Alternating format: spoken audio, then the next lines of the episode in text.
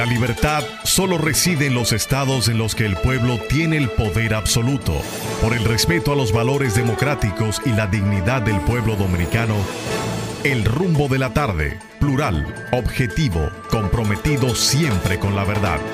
Con Juan TH, Rudy González y Georgie Rodríguez. Los poderosos ya están en el aire. Buenas tardes amigos, buenas tardes. Aquí estamos y esto es el rumbo de la tarde por rumba 98.5 FM. Georgie Rodríguez, Juan Taveras Hernández y un servidor Rudy González estaremos con ustedes durante estas dos horas. Nuestro compañero Georgie Rodríguez estará ausente en el día de hoy por razones familiares, pero ya mañana o pasado o el lunes estará de vuelta. No se preocupe. O el año próximo. no le pasa nada, ¿eh? No le pasa nada. O el año próximo. Buenas tardes, Juan. Buenas tardes. Hay un, una balada, un bolero, una vaina que dice que no me hablen de ella. Ah, no, eso es Rufo. Que no me hablen de ella. Que me dejen en paz, en paz, en paz. Que me dejen en paz. Bueno. Entonces yo digo, que no me hablen más del colegio de abogados, que me dejen en paz, en paz. Total, es, es una vergüenza. Es una vergüenza. Y como dice hoy mi amigo Cándido Simón, que le dice a Potentini, todavía estás a tiempo de hacerlo bien. No solamente a Potentini, también al otro y al otro. Los, los por lo que no me hablen de ella. Que me dejen en paz, en paz. me dejen en paz. No jodan tanto con esa vaina. Total, ahí nadie puede ganar. Potentini es un tipo, es un tipo bien, es un tipo ecuánime, es un tipo. Todo, porque, todo, todo porque se hizo la bariátrica. No, porque sí, porque no es un tipo, no es un tipo de esos que está metido en, en polémicas y en, y en, líos y cosas. No, hombre. No, no. Pero, pero es una pena que tú haya llegado a esos extremos. Y ya he dicho muchas veces, pero no me hacen caso. Por eso yo digo, me dejen en paz, en paz, en paz. Que no me hablen más del colegio. Óigame, amigos, eh, total, eso no sirve para nada. Los partidos políticos harían bien, todos, todos, en abandonar el colegio y dejar que los abogados, que los abogados, ¿no? Decidan quién, lo va, quién los va a dirigir. Lo mejor sería que ahí se estableciera la proporcionalidad, como se hizo en, el, en la Asociación Dominicana de Profesores hace muchos años, que es una conquista la proporcionalidad. De tal modo, de tal modo, que todos queden en la dirección. Mire, la democracia dominicana falla en muchas cosas. Por ejemplo, ¿cómo es posible que yo saque, como sacó Hipólito Mejía, o como sacó el PRD en su momento, 40% de las votaciones, 48%, y yo no gano un senador. Sí, no, no, no hay un equilibrio. No hay un equilibrio, no hay una proporcionalidad. Que si yo, por ejemplo, Santo Domingo, Gran Santo Domingo, debería tener dos senadores, no uno, dos, por la cantidad de habitantes que tiene como tienen los, como tienen los pueblos incluso que no llevan a, no llegan al 25% de los votantes, tienen dos, dos diputados. Dos diputados. Uno, y entonces lo distribuyen por la, por la, por el método de Home para que uno sea de un partido, partido, y otro, del otro partido, para buscar ese equilibrio precisamente.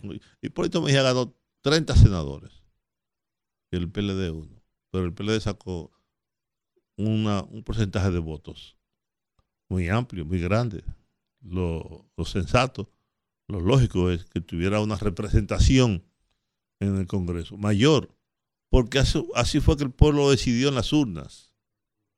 Pero este método lo impide. En el caso del Colegio de Abogados, de verdad, señores, yo tenía mucho tiempo que no votaba, porque estaba muy desencantado.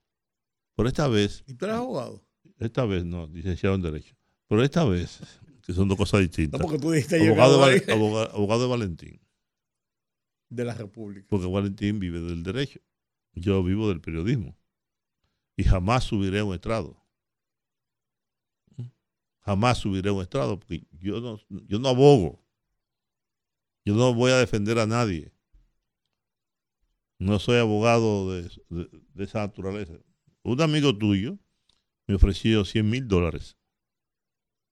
100 mil dólares para que yo subiera a estrado. Y tú no vas a decir nada, tú solamente vas a dar calidades. Vas a mostrar tu carnet y vas a decir tus calidades. Yo solamente quiero que la jueza te vea A meter cuco. te vea. Y, y yo, ¿a quién voy a, y a quién hay que matar por 100 mil dólares? Yo no voy a defender un narco. Qué gancho. O aquí hay abogados que viven de defender narcotraficantes. Tú lo sabes y tú lo conoces también. Claro. Y son muy exitosos. Oh, ¿cómo que sí exitoso? Exitosos económicamente y oh, popularmente. millonarios. Millonarios.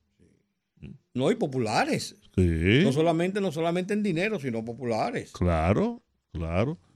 Cuando a mí me dijeron, cuando a mí me dijeron que fulano de tal es el abogado de, de Kiko La Quema, por ejemplo, o de fulano de tal, yo dije, nada más que por eso hay que condenarlo, El nombre. Por el nombre del abogado de la defensa. Como aquí había una oficina dirigida por un gran abogado de este país que se dedicaba a comprar sentencias. Sabía quién. Y te enviaban un expediente a una cámara o a un juzgado determinado. Yo te resuelvo. Yo te resuelvo. Eso cuesta tanto. Yo te resuelvo. No te preocupes. Yo te saco, yo te saco de la cárcel en seis meses. Como en la policía, hay un, creo que coronel, que su especialidad es, y se ha hecho millonario, su especialidad es arreglar expedientes. Que no llegue, que no llegue al Ministerio Público. Claro. Y otros, si y y otros darle para abajo a fulano o a. Sí, y si llega, y si llega, que sea tan mostrenco el expediente, que haya que ponerte en libertad. La judicatura dominicana hay que hacer un cambio tan profundo desde su raíz hasta arriba. Yo escribí un artículo para mañana, que no se lo envié a Rudy González, ni a Georgie Rodríguez, ni a nadie. Se llama Abel Fernández es un fiasco. Porque creo que es un fiasco. Eh, y lo explico. Te lo voy a mandar esta noche cuando llegue a mi casa. Que yo hablo sobre Milton Ray Guevara, Romero Confesor y otros eh, jueces o gente que ha pasado por la judicatura con un lastre político detrás y que lo han hecho bien. Y yo digo, por ejemplo, que, eh, que Milton Ray Guevara no viene de, de Marte ni de una iglesia, que él viene del ámbito económico, político y social, porque fue dirigente del PRD, fue senador, fue embajador, fue presidente de la Fundación. Institucionalidad y Justicia, Que es empresariado. ¿verdad? Y sin embargo, llegó catedrático universitario, estudió, estudió la Sorbona, eh, tiene un... Le gustan los buenos vinos. Oh, no, no, claro, un experto. Sobre todo el, el el mariscal de. Me gusta ese, el, el mariscal, ¿cómo se llama? Yo creo que mariscal. ese. Pero no hemos sentado muchas veces a beberlo. Eh, ya lo recordaré. Y sin embargo, yo creo que lo ha hecho bien. Lo ha hecho bien en el tribunal, en el tribunal constitucional, más allá de sus vínculos políticos partidarios. Sí, Yo no descarto a una gente nunca porque pertenezca a un partido político. Yo lo puedo descartar por otras razones, razones éticas o morales. Porque él está diciendo que Steven es un PRMista tapado. Sin embargo, yo no lo conozco, no sé quién es, pero me han dicho muchos abogados de prestigio de este país que es un hombre probo, que es un hombre capaz, que es un hombre que lo ha hecho bien donde quiera que ha estado. Entonces, lo que a mí me importa es eso. No lo, Que eso es lo que debe ser. Claro, claro. Eso es lo que debe primar en la selección de un, de un juez. Pero de verdad que es una vergüenza lo que ha pasado en el colegio. A mí me gusta también el marqués de Riscari. El ese mismo era, el, Yo ma- sé, el marqués, de el reserva. marqués de Ricardo Reserva. Mallita blanca. Sí, ay, le encanta, le encanta al magistrado. Por cierto, desde, desde que tenga el cargo me ha mandado una botella. Prefiere que no lo bebamos por ahí. Si usted, si usted da Milton Ray Guevara, que por cierto, ¿cuántos hijos tiene Milton ya? No sé. No sabes. No sé. Algo más que tú.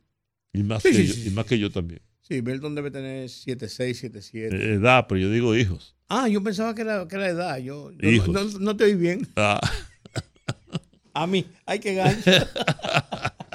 Ay, ñeñe. bueno, mis amigos, la cosa es que eso no puede ser. Eso hay que darle, eso hay que darle un corte. No, pero hay, que, decir, buscar una solución. hay que decir un par de cosas solamente del tema del Colegio de Abogados que han ocurrido hoy, porque es noticia en el país. Parece que la comisión ha llegado ya a una definición del conteo y que sería dado a conocer en el curso de la tarde de hoy su decisión. Eh, la comisión electoral. Eso Uno. va a terminar en los tribunales, no importa claro cuál sea la decisión. de- del lado que sea. Dos, dos. Eh, el señor Diego García, del, Del PLD. del PLD, yo oí la entrevista esta mañana que él le dio a Sol de la Mañana, en, en- en presencial. Ah, pues tú te has vuelto un fanático de Sol. la No, mañana. no, no, lo que pasa es que yo voy pasando, eh, cuando me quedo trabajando en la oficina, voy pasando canales y veo a alguien que me interesa, eh, lo veo, yo me voy a, desde CNN, voy al 37, voy a, a los programas. Entonces él estaba esta mañana y me interesó oírlo. Y él dijo, señores, textualmente, que él negoció, que él negoció con el PRM a cambio de 5 millones de pesos. Cinco o cuatro. No, no, 5 millones de pesos. Que le entregaron 4, que le faltaba uno. Y que cuando él vio que se le vino el mundo encima, todos, todos los líos que se armaron, él los devolvió. Eso dijo. Pero por Dios. Sería bueno saber Entonces, quién le dio esos cuatro millones entonces, bueno, y a quién se lo devolvió. sí, sí. A ver, entonces, A ver cuál fue A su- mediodía, a ver- después a ver- de haber- A ver, cuál fue su destino final. después de haber dicho eso, públicamente, yo lo oí, lo oyeron estos oídos. No fue que lo leí en ningún sitio. Después de eso, a mediodía, el comité de disciplina, la comisión de disciplina del PLD, se reunió, se reunió y lo expulsó por alta traición. O sea, se quedó sin los cuartos, sin el cargo, votado y desacreditado. Y entonces, Ahora, señores. o sea, es- mire, o sea, ese, mire, ese es el eso- caso, eso- es el caso más paradigmático la de este lío. podredumbre. Oh, por Dios, por Dios, ¿dónde vamos a no solo, no solo, no solo de los abogados, sino la podredumbre de la política y de la sociedad dominicana. Porque quien haya hecho eso en el PRM, le falta al partido, le falta a la sociedad, le falta a todo. ¿no? Y la misma persona que admite que, que hizo esa negociación como Óyeme, que ¿y ¿Con, quién, públicamente. con quién hizo esa negociación? No, por Dios, ¿Quién públicamente. se sentó con este señor a ofrecerle 5 millones de pesos y a dárselos? ¿De dónde salieron esos 5 millones, esos 4 millones de pesos? ¿De los bolsillos de quién? Mío.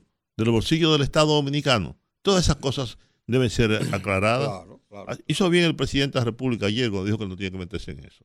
Es verdad, no tiene por qué meterse, Claro. incluirse en eso. Pero los funcionarios o los dirigentes de ese partido, que sí lo hicieron, también deben ser expulsados, sancionados y expulsados también. Así como expulsaron a Diego, ¿no? Por alta traición. Como expulsaron a, ¿cómo se llama? Al médico amigo tuyo, que también lo expulsaron por alta traición. Eh, a Humberto Salazar. Humberto Salazar. Así deben impulsarlo también a los demás. Aquí hay que limpiar, aquí hay que adecentar la política. Y, y yo sé que a muchos amigos tal vez no, no les guste lo que estoy diciendo, pero eh, no puede ser así. Pero este señor, Juan, además de eso, él, Además, hay que ver si es verdad todo lo que él- dijo. pero, pero él confiesa, bueno, pues su, su confesión pública incluso, no fue que se lo dijo, él lo dijo en una esquina. Sí, pero hay que ser muy descarado Pues para dice- tú ir a un medio de comunicación Y él dijo- a, admitir que te dieron 4 millones de No pesos. solamente eso, él dijo que él negoció con uno. Y que después como que las cosas se dilataron y negoció con otro. Como que no bajaba el asunto y la... Oh, por Dios, ¿por qué es esto? El mercado modelo, la parte de atrás, el, el pequeño Haití. Vendiendo, vendiendo cebolla y plátano. No, hombre, no, por Dios. Entonces, una cosa terrible. Entonces, esas son de las cosas que han ocurrido en el día de hoy. Y se dice porque esto hay que ponerlo en el contexto. La comisión, dice, me dice aquí Ivonne Ferreira, la comisión electoral dio ganador a Vital, Po- a Vidal Potentini. Ah, el, ya, sol lo, de la, el sol de- el sol de la tarde. ¿Ya lo El anunció? programa El Sol de la Tarde. Ah, yo, ok. ¿eh? Como le dije, esto va a terminar en los Ah, no, no, tribunales. no, no. En los Sea, tribunales. sea cual sea la decisión, eso va a ir al Tribunal Superior Administrativo, que es el primer renglón en este caso. Sí. Y después de ahí seguirá, seguirá el curso. Además de eso, Porque además de eso, hay que, hay que ver lo, lo que- lo que también está diciendo, por el otro lado, el, el abogado, notario público, que dice que le falsificaron la firma, que le un sello que no era suyo, etcétera, etcétera. Todo, eso, es- todo eso es irregular, todo eso es, es irregular. sí, claro, claro. Hay una irregularidad en todo. Eso está viciado desde el principio hasta el fin. Claro, pero bueno, Y como tú dices, que tiene mucha razón, sea cual sea la decisión a final de cuentas, va a llegar a una impugnación en los tribunales. así es. Bueno, como dije al principio, que me dejen en paz, en paz. ¿Cómo que dice? ¿Tú lo tienes ahí? ¿Cómo es? ¿Cómo es? Dale, dale un chin de sabor a esta vaina, porque este es un programa muy aburrido. ¿Cuándo que vamos a comenzar el programa? Ah, bueno. Oh, oh, me dejen en paz, que ya no me hablen más de eso, de que cuándo vamos a comenzar el programa. Oh, oh. Oye, mañana es viernes, miércoles de Bellonera. Deberíamos hacer un miércoles de Bellonera, ¿por qué no? Estamos, estamos, estamos en tiempo para cueros. Además, este programa no es nosotros. Exacto. Oh, lo subvencionamos nosotros. Lo pagamos. ¿Eh? Y aquel, oye, aquel se ha puesto más lento que el carajo, más lento que un suero mil de abeja. Pon la vaina. de ella. Que me dejen en paz, en paz. Dejen en paz ya, tranquilo. Aquí ciertamente, déjame abrirlo por aquí, por la computadora, para verlo mejor. Emitió la... la Hay- hay una- hay una- eh, miren, para el próximo miércoles de Bellonera, póngame la canción de El Bigote que canta. Bienvenido. Bienvenido, Granda. ¿Eh? Aprendí que en esta vida hay que llorar si otro ríe. Si la burda se ríe, ja, uno se debe reír. La vez que quise ser bueno, en la cara se me rieron. Cuando grité una injusticia, la fuerza me hizo callar. Aprendí, aprendí que cuando estás en buena, todo el mundo te busca. Y cuando estás en mala, todo el mundo te huye. Cuando tú mueres, cuando tú mueres, ¿no? Ya ni a tu, ni a tu entierro va la gente. Lo, lo escribe Georgie eh, Rudy en un artículo para mañana sobre, sobre su amigo muerto hace unos días. Y miren, eh, La verdad, eh. claro, es una verdad. Yo le decía a uno de mis hijos ayer, antes de ayer, que los amigos van y vienen, o los conocidos, porque los amigos son pocos.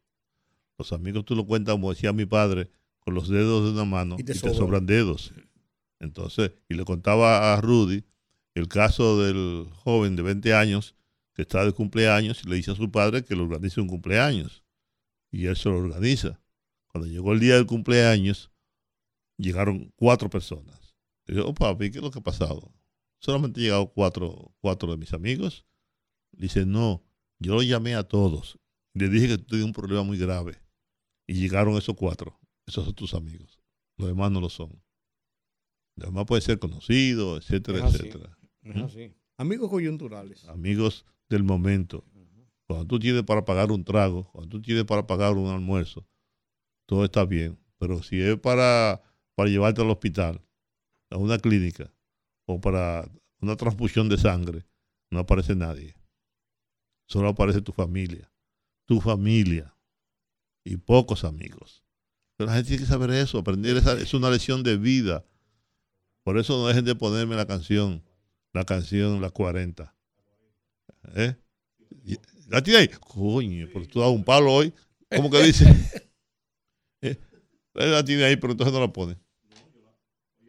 Oye, a ver. Oye, oye esto. ¿Tú crees que de aquí a mañana suena?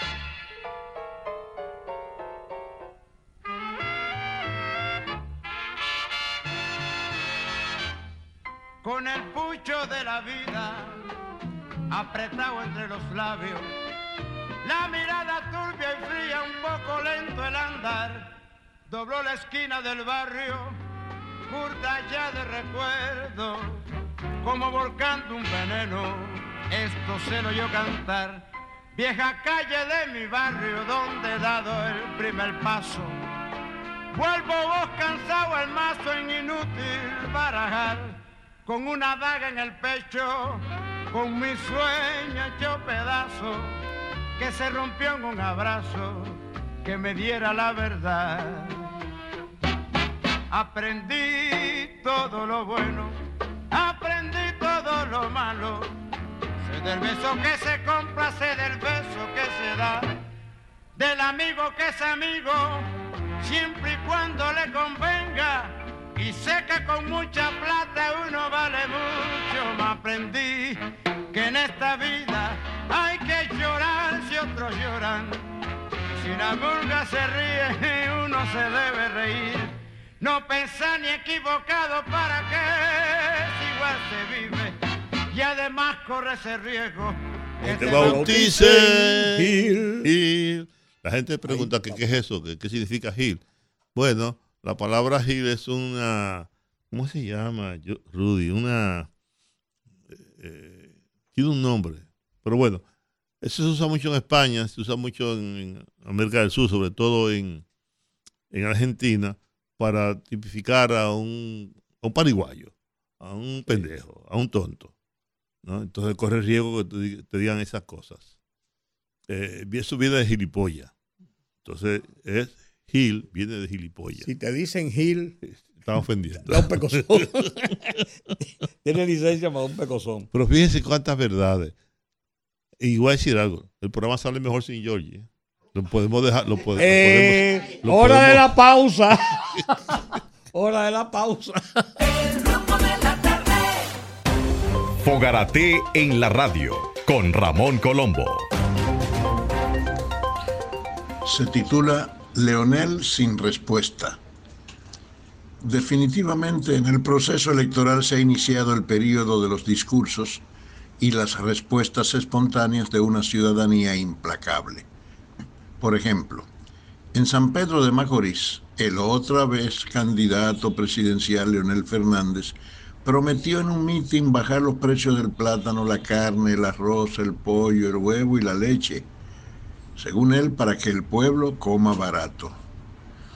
Pero recibió la crítica más ácida que hasta ahora haya merecido su elemental promesa, expresada por el ciudadano Rolando Antonio Concepción con peculiar ironía. Dijo, y también nos bajará los pantalones. Dudo que Leonel se atreva a darle respuesta. Fogarate en la radio con Ramón Colombo. El rumbo de la tarde, el rumbo de la tarde, el rumbo de la tarde. Seguimos aquí en el rumbo de la tarde.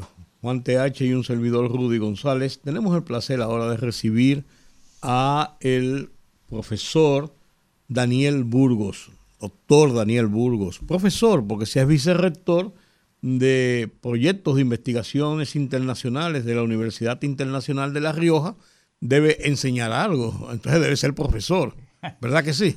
La. Rioja, lo único que me recuerda a mí es el, vino. Hombre, por supuesto. El Además de... Porque es una región, una región De que la- se produce mucho vino. Y Claro, buen vino. claro. Claro. Claro, No, no, no, no, no, lamento contradecirle. Bueno, ¿No- no. no es bueno? El mejor. Ah, Oh. de acuerdo. No estaba hablando del marqués de Ricardo. No, Ah, porque, Arranca. porque, porque dicen los españoles que el buen, el buen vino blanco es un tinto. Sí, claro, Sí, sí, claro. mire, aquí el, el vino bueno de verdad es el tinto. El blanco es un refresco.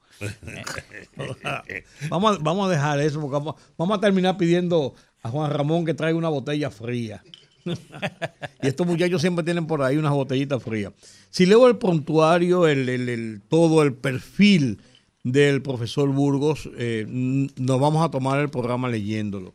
Él está en República Dominicana porque él es el orador, él es el orador em, de este, eh, disertará sobre el tema de las prácticas educativas abiertas como apoyo a la transformación digital.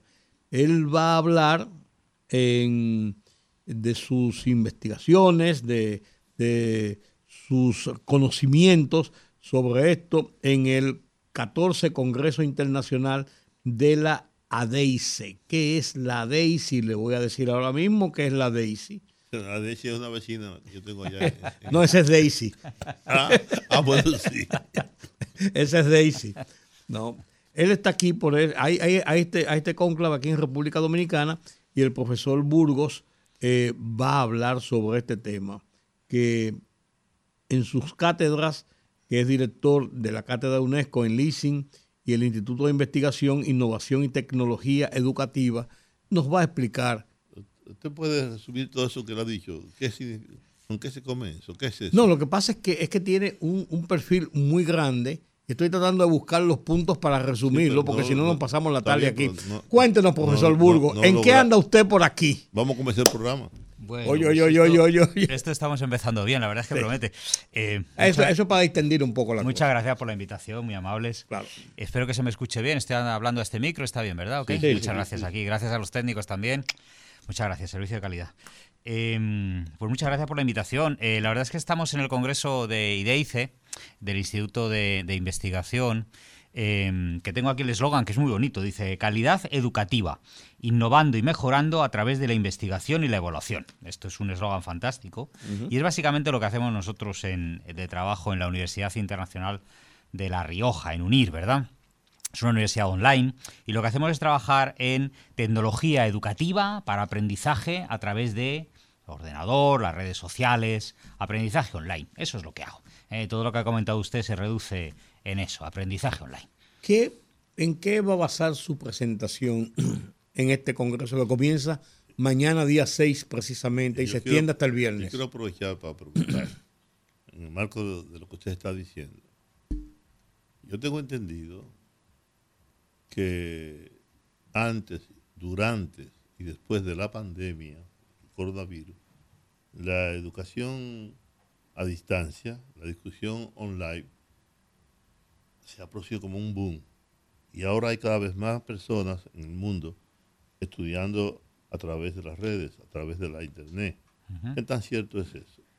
Y esa yo creo que su universidad es un- una muestra de que así es. Sí, pues mire, voy a, voy a responder a las dos preguntas en una y así vamos, eh, vamos aprovechando. El eh, aprendizaje online lleva funcionando desde que existe Internet. En el año 96 eh, se popularizó lo que es la web, pero Internet lleva ya muchos años antes. Y desde el 96, desde que nació en el año 96, ya había allí una escuela para, para aprender online, ¿verdad? O sea que llevamos 30 años, así, para resumir, ¿eh? para redondear 30 añitos, ¿verdad? Lo que pasa es que con la pandemia mucha gente se dio cuenta. Entonces llevamos 25 años de clases online, aprender, enseñar y tal. Eh, nuestra universidad nace en el año 2008, estamos haciendo ahora nuestro 15 aniversario. Y hasta hace dos o tres años, pues era una universidad bien, que iba, funcionaba bien, y con la pandemia, de repente, muchas universidades se dieron cuenta que era imprescindible tener una rama online, porque uno estaba enclaustrado y no podía moverse durante dos años por el tema del, del encierro de las pandemias a nivel, de la pandemia a nivel global, ¿verdad? Entonces se vio realmente la utilidad, ¿no? Entonces me comenta usted, ¿qué de cierto hay que, eh, que ha nacido, que ha salido esto de la eh, del aprendizaje online, pues es cierto completamente, completamente, y que ha llegado para quedarse también. Lo que pasa que es cierto también que hay una racionalización, ¿verdad? No todo online es bueno, ni, ni todo presencial pues puede prescindir de tener recursos online, ¿no? Hay muchas cosas en internet que son fantásticas y por qué no utilizarlas. Entonces la combinación adecuada con mesura, la verdad es que siendo nosotros online 100% debería vender otra cosa, pero la realidad es que la combinación es lo más ¿Y adecuado. dónde comienza una cosa y dónde comienza otra? ¿Cómo, cómo puede el- la persona común, que no, es, que no es el experto, la persona que es usuario de estos mecanismos online, cómo puede, cómo puede percibir dónde comienza lo bueno, dónde comienza lo malo? ¿Cómo poder segregar esta situación? Es una pregunta fantástica. Eh, pues depende mucho del nivel que tenga usted, ¿verdad? Antes hablábamos de vino, por poner un, voy a hablar de, de vino, ¿verdad? Eh, yo que soy usuario de vino, pero no soy experto, cuando me viene un vino sé si me gusta o no me gusta, pero no sé si es bueno o no, ¿verdad? Cuando una persona Eh, trabaja en un aquí, recurso... Esto tiene que preguntarle a, que es un etnólogo, al señor que justamente que Rudy escucha mucho todas las mañanas, eh, Julio Martínez. Julio Pozo. Martínez Pozo. No, de veras. Claro, fenómeno. Entonces, le comentaba, eh, con los cursos online ocurre lo mismo y la material online, ¿no? Si uno es usuario, pero si no es experto, tiene que ver si eso realmente se adecua a su gusto, a su perfil, a su estilo de aprendizaje. ¿eh? Uno puede gustar más texto y leer todo capítulo 1, capítulo 2, capítulo 3, y hay otra gente que prefiere ir a los vídeos cortitos y verlo todo visual, ¿eh? Cada uno tiene un estilo distinto. De ahí a saber si es bueno o es malo es complicado. Hasta que uno no adquiere un determinado conocimiento, puede saber si le gusta o no le gusta, si le sirve o no, pero a lo mejor no tiene que ser necesariamente bueno. Entonces, para eso hay que venir ya, pues, por una parte, un perfil un poquito más experto que le, que le diga esto. Para aprender lo que usted quiere, este es el camino, aunque le duela un poquito más, es el camino adecuado. Entonces Porque- hace falta ahí una, una, perdone, una opinión un poquito informada, porque hay mucha cosa buena y mucha cosa que no tanto, ¿verdad? Es que siguiendo la, la- la ruta del vino que usted plantea como ejemplo, profesor Burgos, eh, hay gente que entiende que un vino es bueno porque es caro. Ah, claro. Y entonces, entonces no, no, no, diciendo eso, entonces a veces, bueno, usted tiene un buen equipo, usted pertenece a un grupo social que usa Sí. Mac de último Sí, modelo, una Pro, eh, o, o usted usa tal equipo eh, de, de- de- de teléfono, entonces ya usted está en, en lo máximo, pero el, el contenido, ¿cómo establecerlo? Pero ya sabe- porque ya es- sabe porque esa- es una discusión que hay hoy en el mundo, claro. incluso con, lo- con los niños y con los adolescentes que van subiendo y que van estudiando y que se preocupan mucho por el copy-paste y todo ese tipo de cosas. Y por ahí viene lo bueno y viene lo malo. Claro, por supuesto. Ese, ese es un reto que tienen los desarrolladores de los sistemas informáticos, por ejemplo. Sí, estoy, estoy de acuerdo, pero mire, es que es un modelo, usted estará conmigo que es un modelo simplista, no por ser más caro es mejor, ¿no? No, no, por- Eh, el- pero es una cosa que ocurre mucho. Uno piensa que va a pagar en Harvard 30 mil dólares o 60 mil dólares al año y va a tener una mejor formación que en el Instituto Educativo IDEICE, que está aquí a la vuelta de la esquina y depende de muchas cosas, depende del contenido, pero sobre todo del modelo instruccional, de la metodología, de la calidad de los profesores, de los compañeros que tenga uno, de las ganas que pongan, del compromiso personal. Y ahí vamos a la clave del aprendizaje que no es que yo tenga una herramienta fantástica, un software fantástico, un instituto con un nombre enorme que me factura un montón de dinero, es que yo tenga un compromiso alto. Si mi compromiso no es alto, da igual todos los recursos que tenga alrededor, ¿verdad? Correcto. Entonces, me da igual eh, eh, que me facturen mucho o me facturen poco. Puedo estar en uno de estos grandes sitios y pagar mucho y no aprender tanto como una conversación con usted aquí ahora mismo de profesional a profesional. Y es gratis. Así Eh, es. Yo creo que ese criterio es impagable, ¿no? Lo que llaman el tanto pensamiento crítico, esa competencia transversal que hay que educar desde bien chiquito. El que la tenga, eso es un don. Yo quiero, Eso hay que pregun- yo- desarrollarlo. yo quiero preguntarle, dentro de ese marco, la Internet es hoy una herramienta fundamental del desarrollo. La cuarta revolución industrial es imposible sin la Internet. O la quinta, o la sexta, la que sea. A medida en que va creciendo la ciencia, la tecnología, la inteligencia artificial y todas esas cosas.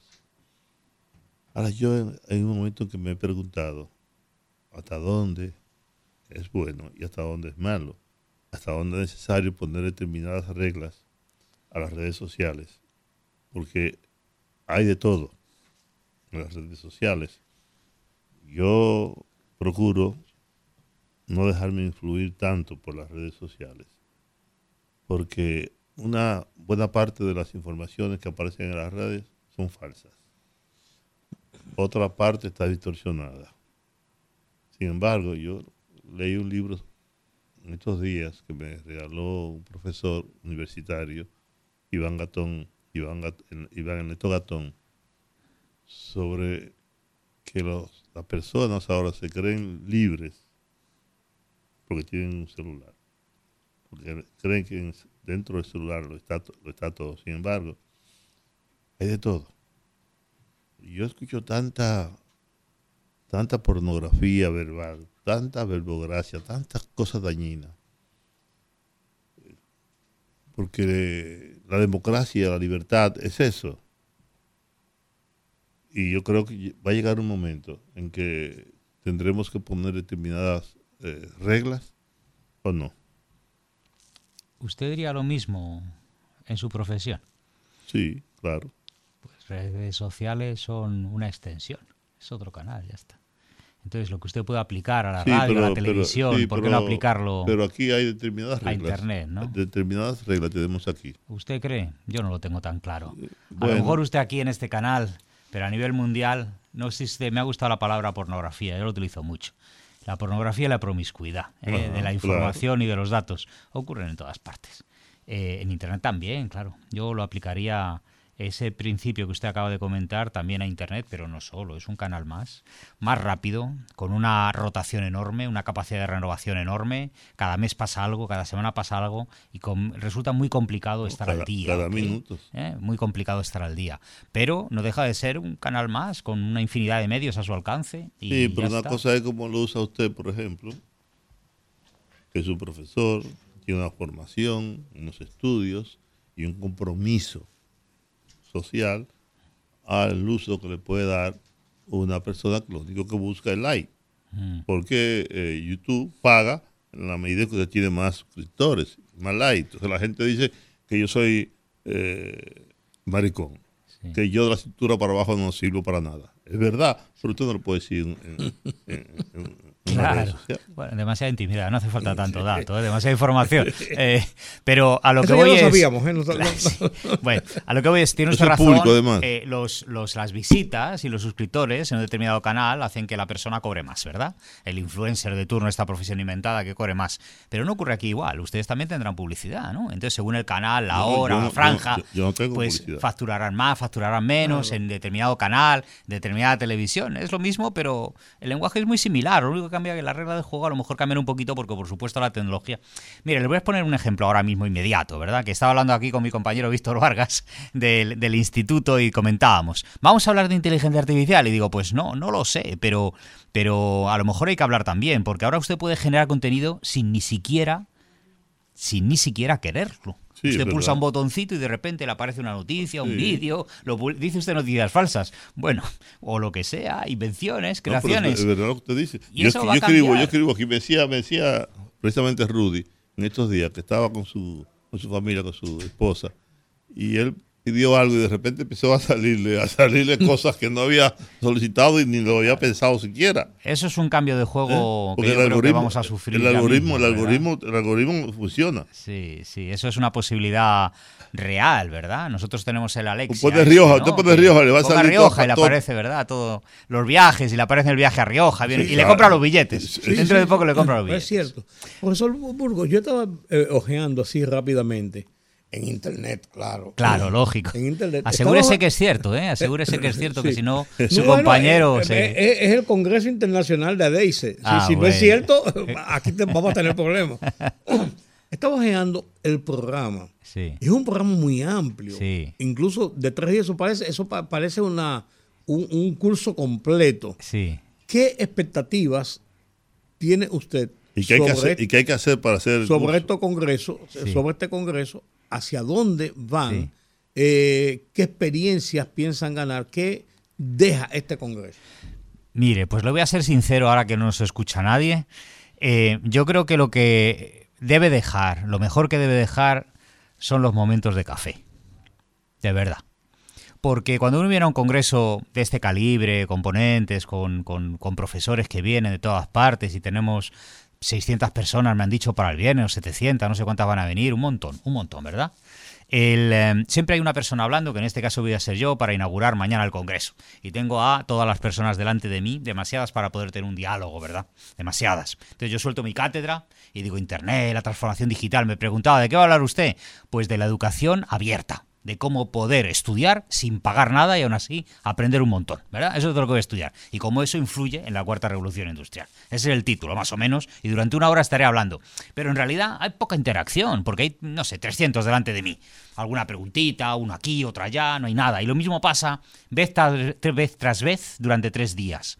Esas charlas son muy importantes, porque la gente va, coge ideas, ¿verdad? Se inspira y arreglado. Pero lo que realmente importa es lo que ocurre en los momentos de café porque ahí se forman los corrillos y ahí podemos comentar lo que se ha dicho en la sesión, ahí puede venir gente a hablar conmigo, yo a hablar con otro. Esa informalidad, lo que llamaban en sus días los colegios invisibles, ¿verdad? Que es lo que formó la sociedad británica, ¿verdad? De investigación, eh, la real, esa informalidad es lo que realmente es más importante.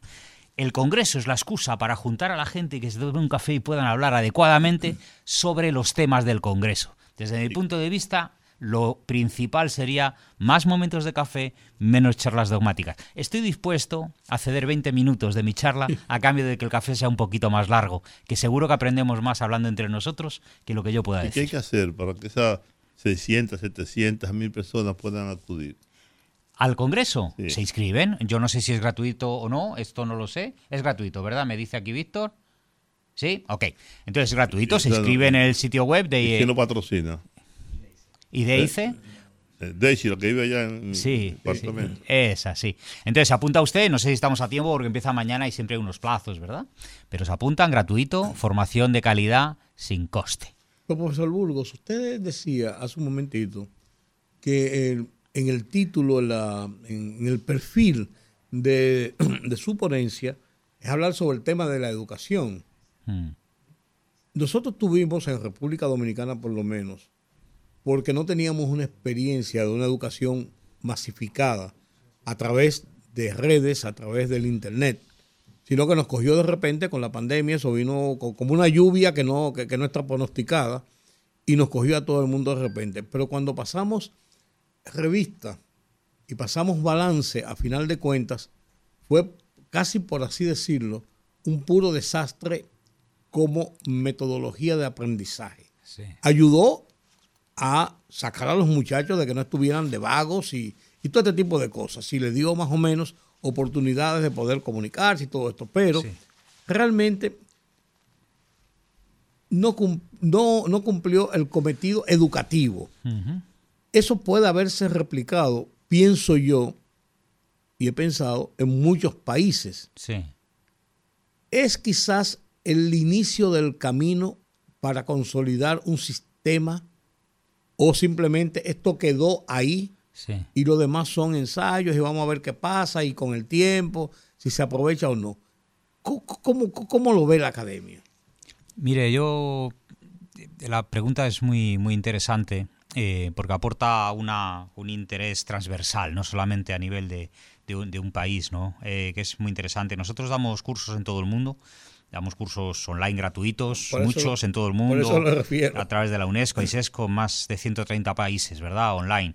Eh, y aunque los perfiles cambian y las nacionalidades cambian, la, digamos que el espíritu, la vocación del profesorado es bastante, es bastante Lineal, similar, sí, sí, es sí. bastante similar. El que, el que el estudiante aprenda bien, que la competencia salga, que consiga un puesto de trabajo, que mejore su busca siempre, autoestima. claro. Eso Se logra el o no se logra, país. pues eso es lo que se busca. Claro. Entonces, ¿qué ocurre? Llega de repente una pandemia y tenemos que emigrar, los que tengan que emigrar, que no estaban, hoy descubren el tema online, ¿eh? la metodología, eh, cómo aplicar una metodología. Nosotros dimos más de 100 cursos gratuitos cada año de la pandemia en todo el mundo para que las universidades presenciales pudieran virtualizarse.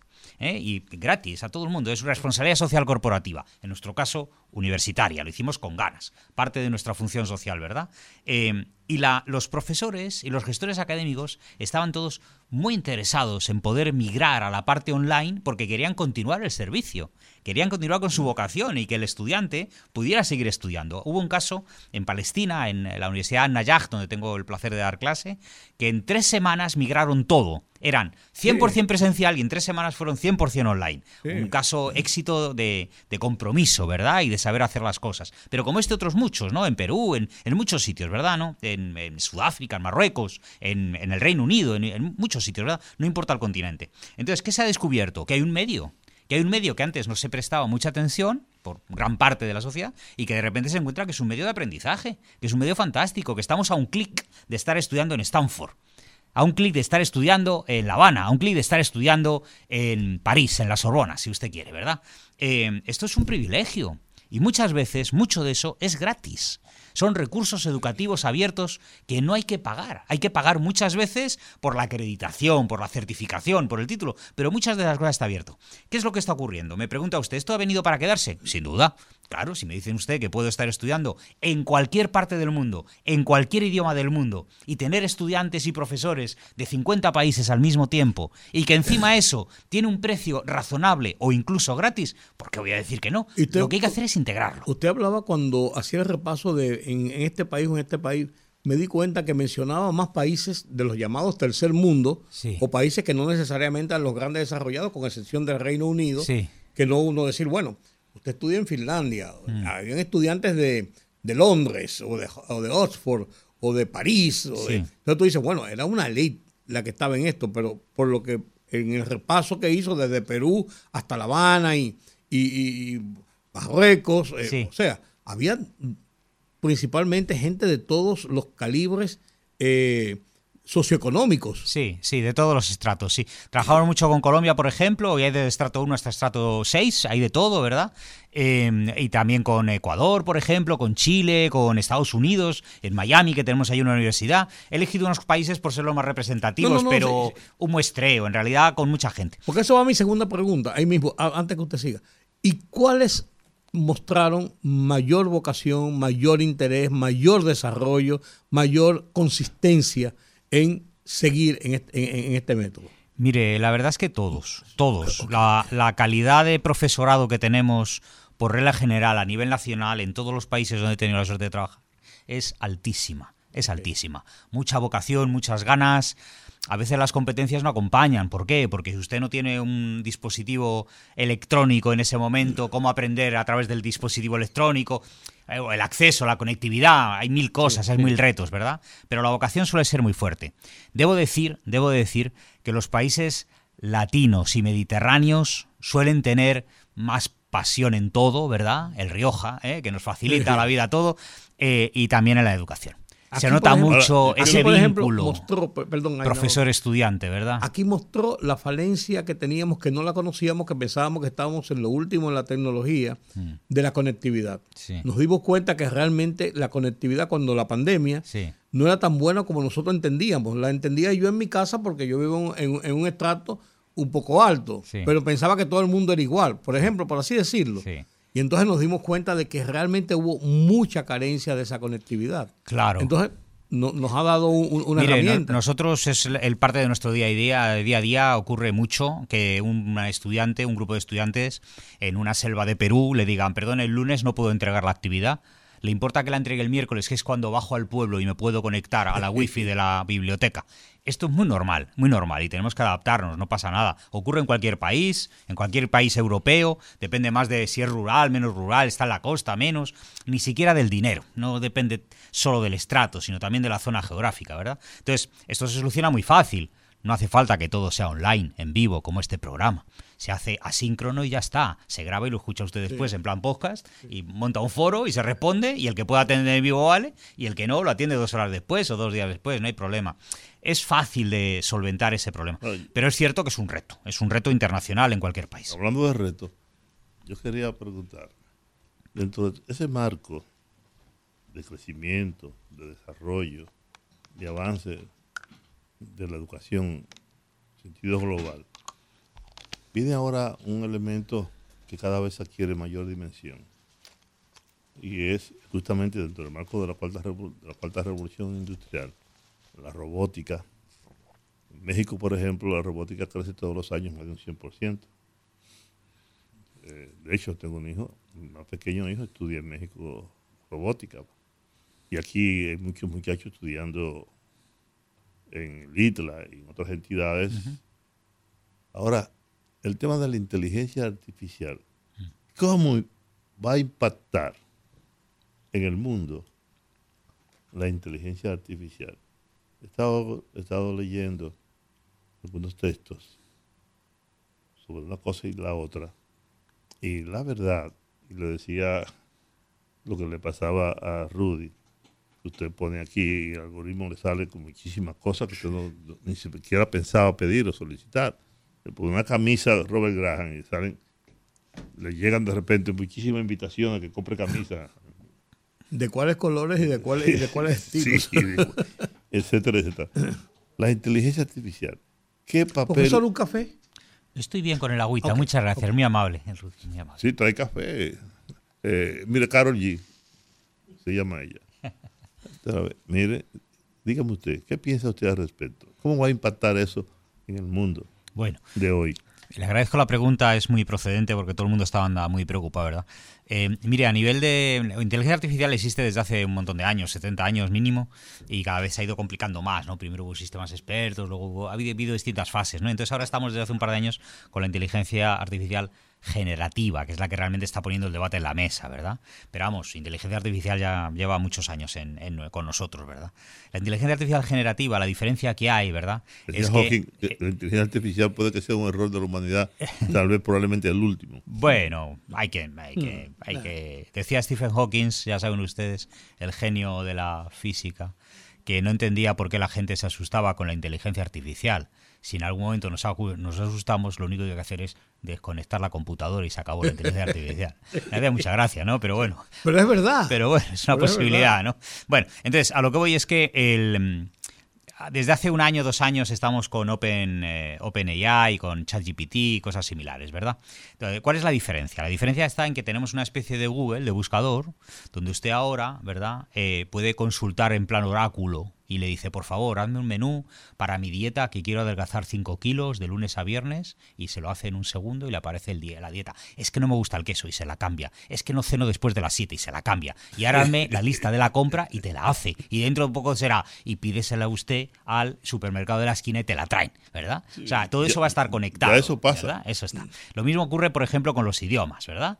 Yo puedo tener ahí un entrenador, tengo un amigo en, en- en Bruselas que está estudiando para oposiciones y se entrena con la inteligencia artificial. Mete 100 preguntas y le dice, mézclalas y pregúntame. La pregunta 3, la 5, la 6, cuando termina dice, analízalo. Has estado flojo en dicción. Podías haber elaborado mejor la otra y tal. Y te va entrenando, ¿verdad? Y eso pasa ahora que estamos en realmente en paños menores de la inteligencia generativa. ¿Qué nos espera? Pues un mundo. Porque la verdad es que es un cambio muy importante. Vamos a tener como una especie de compañero con el que poder hablar y conversar, no como una Alexa y todos estos, que son como preguntas más concretas. ¿Qué pone en Wikipedia de no sé qué cantante? Y te lo cuenta, ¿no? Aquí es como, genérame algo, revísame el texto. Revísame el inglés del texto, mejórame el texto. No, este texto es oficial para enviar a un ministerio y te lo va cambiando. Y por el contexto, que es lo más importante de la inteligencia artificial, va haciendo rondas y rondas y lo va mejorando. Es un cambio sea, ¿Para qué sustancial. necesito un periodista como Rudy González? Si eso lo puedo hacer a través de la inteligencia artificial. Pues dentro de poco vamos a estar todos así, así, así, ¿no? Así, así. No, entonces, ¿qué pasa en educación? Que es un mundo infinito. Es un mundo infinito. ¿Cuál es el problema? Pues que siempre hay gente que quiere engañar. No vamos a evitar eso. Siempre hay gente que se tira a la lona cuando el partido, cuando el combate está a medias, ¿verdad? Y va a querer engañar. Pero esto ocurre de continuo. Sí, pero dice, ¿eh? dice, Los- dice el presidente del Foro Económico Mundial que el mundo tiene cada vez más gente, más personas que van a vivir cada vez más años. Sí. Y que, que hace el, el mundo con tanta gente sin que no necesita, Sí. que no va a necesitar, porque la robótica va a ir desplazando cada vez más a los seres humanos. Eso decían también Y- de la revolución industrial hace Sí, 100 años. claro, Y de alguna por- manera se desplazó un sector, pero vino, vino otro, Bueno, ¿no? Hay que eh, la universidad en Oxford, ¿no? en Oxford, te lo sabes, hace muchos años hizo un estudio al respecto de cuáles eran los, las profesiones y los empleos que estaban supuestos a ir desapareciendo con el desarrollo de la ciencia, la tecnología. Y uno de sus colegas en España, cuyo nombre no recuerdo ahora, escribió un libro interesantísimo de por qué había que darle una cierta ética a las máquinas Sí. para que no se colocaran por encima de la humanidad. Sí, eso es muy importante. Déjeme que le responda a la pregunta anterior y ahora enlazo con el tema de la ética que va todo junto, ¿verdad? Tenemos una herramienta fantástica. La persona curiosa y con ganas es un mundo infinito a un conocimiento fantástico en cualquier idioma, una fuente inmediata, no hace falta ir a la biblioteca. Entiendo que ustedes y yo, que ya tenemos nuestros años, cuando hicimos nuestras carreras teníamos que ir a la biblioteca en persona, sacar un libro, subrayarlo. Ahora no, ahora está usted, hasta antes de la inteligencia generativa esto ya ocurría, a través de Google y compañía, realmente podía consultar bibliotecas de otras partes. Ahora incluso, hazme un resumen de este libro y te lo hace. ¿Eh? Audio- hazme un resumen de este a- artículo. Audiolibro. Y te lo hace, ¿verdad? Entonces, yo, tengo una máquina sí. de audiolibro y Claro. todo eso me lo hace. Entonces, hemos, hemos ido mejorando y hemos ido aportando otro tipo de herramientas. ¿El riesgo cuál es? Primero, la vaguería humana. Somos vagos. Entonces, si yo le puedo decir, hágame usted una pieza para salir mañana como editorial, en vez de redactarla yo, ya la cojo, la superviso y la entrego como si fuera mía. Bueno, pues a lo mejor no es tan, no es tan bien, pero depende de mí, es mi ética, ¿verdad? Entonces, el parámetro no es que la inteligencia artificial tenga ética, es que la tenga yo. Me da igual, si yo quiero engañar, voy a engañar con inteligencia, sin inteligencia, con De Google, hecho, sin de Google, hecho, con ahora, hay, libros, sin de hecho, ahora hay un software que si mi tesis de grado es un copy-paste, Sí. ¿no? Te la revisa de la arriba revisa de abajo. arriba abajo y determina. Se llama Turnitin, es un motor exacto, Turnitin, ¿verdad? Exactamente. Claro, pero eso Deter- es- determina, determina qué parte, Claro. qué, qué porcentaje es Sí. una Eso lo utilizamos nosotros en todos los eh, trabajos que la gente envía a nuestra Universidad Internacional de La Rioja. Eh, todos los trabajos pasan por Turnitin y tiene que pasar con un índice. Si es mayor del 7 hay que explicarlo, si es mayor del 15 no se permite y así va todo, ¿verdad? Eh, porque claro, luego hay que contextualizar. Si alguien eh, se expresa de la misma manera, no quiere decir que haya copiado, sino que la frase se parece, porque al final las 200 palabras básicas todo el mundo utiliza lo mismo y hablando de un tema, de una jerga, pues al final salen frases muy parecidas. Todo eso hay que entenderlo, pero es verdad que eso existe. Eh, entonces, ¿cuál es el tema? El de hablar usted de la ética. Nosotros cuando se llama inteligencia artificial, ahora mismo estamos haciendo un curso de seis sesiones virtuales, mes y medio, para formar de manera intensiva a profesores de todo el mundo. Tenemos 54 países que se han apuntado libremente, 300 becas que estamos dando, que hemos dado 300 y lo repetiremos en breve, tanto en inglés como en español, ¿verdad? Lo damos en los dos, los lunes y los miércoles, con mi equipo, ahí le damos las clases y ya está, ¿verdad? Entonces, de las seis sesiones, ¿qué podemos dar en seis sesiones? Nada, 70 años de disciplina, ¿qué podemos dar? Nada. ¿Qué hemos hecho? Una sesión sobre ChatGPT, una sesión sobre cuéntame un ejemplo, una sesión de introducción y de las otras dos o tres era mm, esto sí, esto no, y una entera sobre ética. Tan importante es para nosotros la ética que de las seis sesiones, una. es ética. Y la ética no tiene nada que ver con la inteligencia artificial. Es solamente para decirle a nuestros participantes que es, tío, depende de ti. Da igual lo que estés utilizando. Pero uno piensa que la Pero- pero ética ¿cuánta es por la inteligencia Pero artificial. y cuánta no falta hace, por ejemplo, en nuestro país, la ética política. Mm. La ética de cualquier cosa, de copiar en un examen, de engañar a la, a la parienta o al, o al- o al pariente. Te metió en la avenida y viene una patana para arriba de ti. La ética política. La ética- Yo no voy a entrar, no voy a entrar. No voy a entrar porque tal y como tenemos mi país, mejor me callo. Te ¿verdad? vas a quedar en la acera. Ya, ya. Digo, también luego España, tengo un problema cuando también en. España hace falta, si no, pregúntaselo a, Pepe Sánchez. Claro, entonces por A ahí no voy a entrar, ¿no? Pero a lo que voy es que la ética se habla de. ¿Y qué pasa? Hay que limitar, decía usted, la inteligencia artificial, regularla, las redes sociales. Pues a lo mejor, porque todo requiere una regulación. Pero aquí, el principal regulador soy yo. Y usted. Claro. Y nuestros hijos y Así, los de al lado. así- así debe ser, claro. Yo lo Claro. pienso, a lo mejor es un poco anticuado, No, pero no, no, no, como pero, profesor es no, lo que pero trato es, de- es lo correcto. Si no comienza por uno mismo, lo que tú dices, no importa, no importa lo que haga la máquina, lo que haga la computadora, lo que haga Si quiero la ética engañar, tiene que partir voy de a ti. engañar, da Ti- igual Claro, tiene que qué. partir de ti. ¿no? Ahí Esa está la ética. importancia de la ética, de educar, de educar desde un principio en el sentido ético, Sí. de, de hacer las cosas correctamente. A mí me preocupan dos cosas, la ética y el pensamiento crítico. ¿Cómo es posible que una persona pueda leer un artículo de 10 páginas y al final diga, pues no sé, y vaya a internet y mm, lo que pegue está bien y yo me adhiero a lo que ha dicho Pero te he otro? dicho algo muy Hombre, importante. informado, ¿no? Un Pero te he poquito de algo- desarrollo. te he dicho algo que es sumamente importante, el pensamiento crítico. No anula de algún modo todos esos avances científicos, tecnológicos, exponenciales, ese sentido crítico. Hombre, el vago- Te- te- el te vago- te está poniendo todo en la mano. El vago, claro, el vago que le gusta que le mastiquen la comida, claro, pero yo prefiero partirme mi filete y comérmela yo. No, no, Sí, no tiene ningún sentido. usted- Pero está claro que la persona que es vaga, cualquier ayuda le va a servir para ser más vago y producir menos. Pero la persona que tiene espíritu, que tiene ganas, que es alfa con su vida, todo esto le va a servir Sí, para llegar mejor. Es un porcentaje muy bajo de la población. Pues que sepa bien los demás. Profesor, en, en su experiencia eh, en, el instituto, en la universidad, en la, en- en la- en la docencia, ¿cuáles son las principales falencias que está sufriendo esta generación nuestra? Et- Nuestra no, la generación de ahora. Mire, no quiero parecer como un viejito contando historietas. Eh, no, pero somos todos. Pero, pero no, no, pero, ¿cuál es Pero la realidad? yo tengo un hijo ahora, le contaba a Víctor aquí, que tiene 26 años ahora, ¿verdad? Y durante David, no sé si me estará escuchando, le he dicho que es algo y a lo mejor hasta en su trabajo puede, es cocinero. Él trabaja de cocinero ahora, de chef, ¿eh? que ¿cómo se llama ahora? Sí, De hay diferencia entre cocinero y jefe. de cocinero. Él es jefe de cocina, ¿eh? entonces está de... está- pero bueno, a lo que voy. Él, eh, y cocina muy bien, muy rico. A lo que voy. Durante 10 años de su vida me ha dado problemas. Muchos. Dejó la- el colegio, dejó la, la escuela, el instituto, volvió, repitió clase, no sé qué. Cosillas, ¿eh? de críos y tal. Y al final le dije, mira, aprende un oficio. Y le dio por cocina y todos contentos. Lo que digo, tienes una experiencia única. Haces feliz a la gente.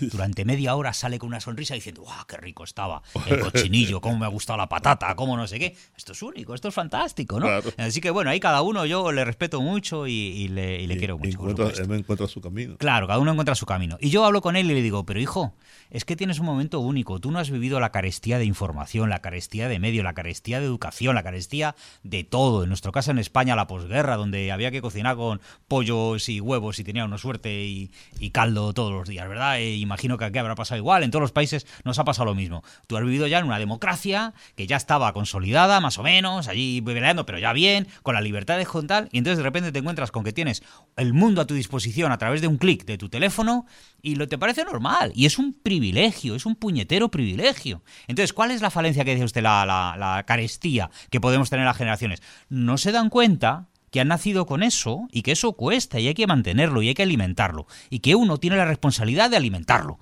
Esto es un comercio, no puede uno consumir y consumir y consumir y consumir. Hombre, por favor, no seas un aprovechado. Da tú algo al respecto. Infórmate, aunque sea infórmate.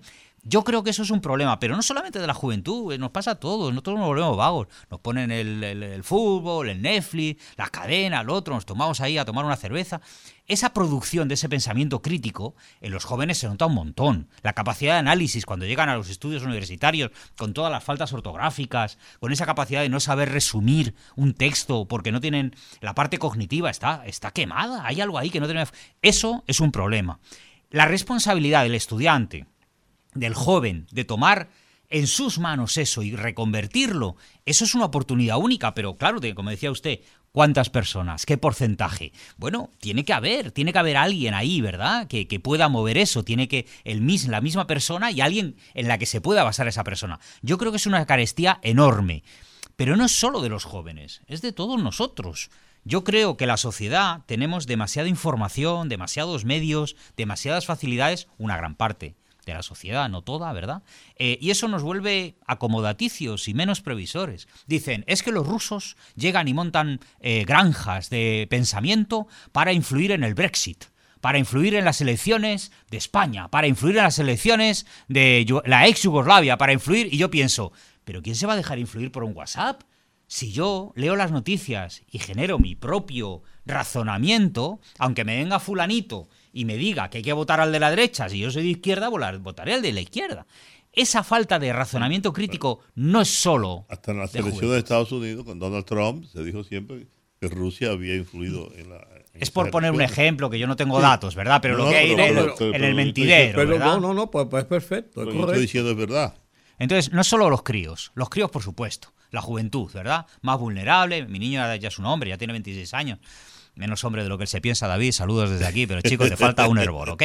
Pero bueno, a lo que vamos. El, pero ya, ya, ya, ya es mayor, ¿verdad? Ya es un adulto, ya puede votar, ya Mire, puede tal. Mire, mire, el tiempo se nos, se nos ha ido. Claro, esta pero de todos. Pero mire, pasa un fenómeno, un fenómeno que yo noto, y es que un niño de un año, de dos años, sus padres le consiguen una tablet o un celular y el, y, y el crío, como dice usted, el niño, la niña, parece un autista, porque para, para que no joda el carajito, para que no joda, no moleste, le ponen una tablet o un celular se entretenga. y para Claro. se entretenga Es y la se, niñera, pasa, y se pasan exactamente y se pasan horas horas Embelesado. eh, embelesado pegado así Sí. como, como un autista dándole ahí porque además nacen como con ese chip Una agilidad una terrible. agilidad terrible para manejar el aparato hasta dónde eso puede ser eh, bueno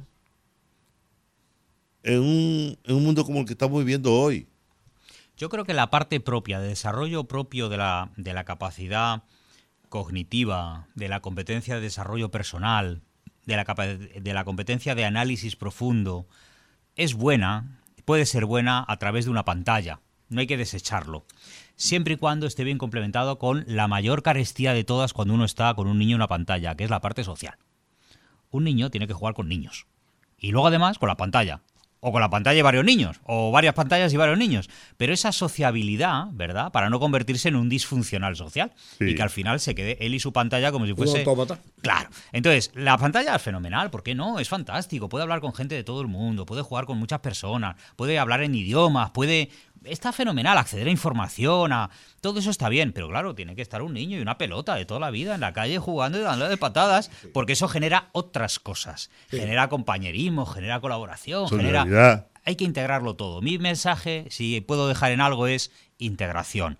Todo es bueno en la justa medida y por supuesto hay que saber integrarlo. Y esa yo creo que es la clave nuestra en la universidad. El saber combinarlo todo es la clave para que esto se convierta en una herramienta muy buena y no en una amenaza. Bueno, Profesor Burgos, Qué interesante. Inmejorable este conversatorio. Qué bueno. Qué bueno poder hablar así llanamente, de, ma- de manera franca, de una realidad que vivimos hoy y que a unos nos preocupa, a otros nos satisface y a otros nos emboba. Sí, porque hay, hay de todo, como usted dice, a uno nos convierte en más vago y dice, ay, que cómodo, yo levanto los pies y todo me lo hace. Alexa, va a llover esta noche. Si yo sé que puedo salir a las 8 o no puedo salir a las 8 porque ella te lo dice. Eh, prende el televisor. Sí, sí, está- nos vamos convirtiendo en autómatas, en vagos, en, en robots sin, sin un chip moderno, por así decirlo. Entonces yo creo que este, este tipo de conversación siempre será interesante, porque no es el futuro, es el presente. bueno, Yo creo que es el presente. gracias, profesor.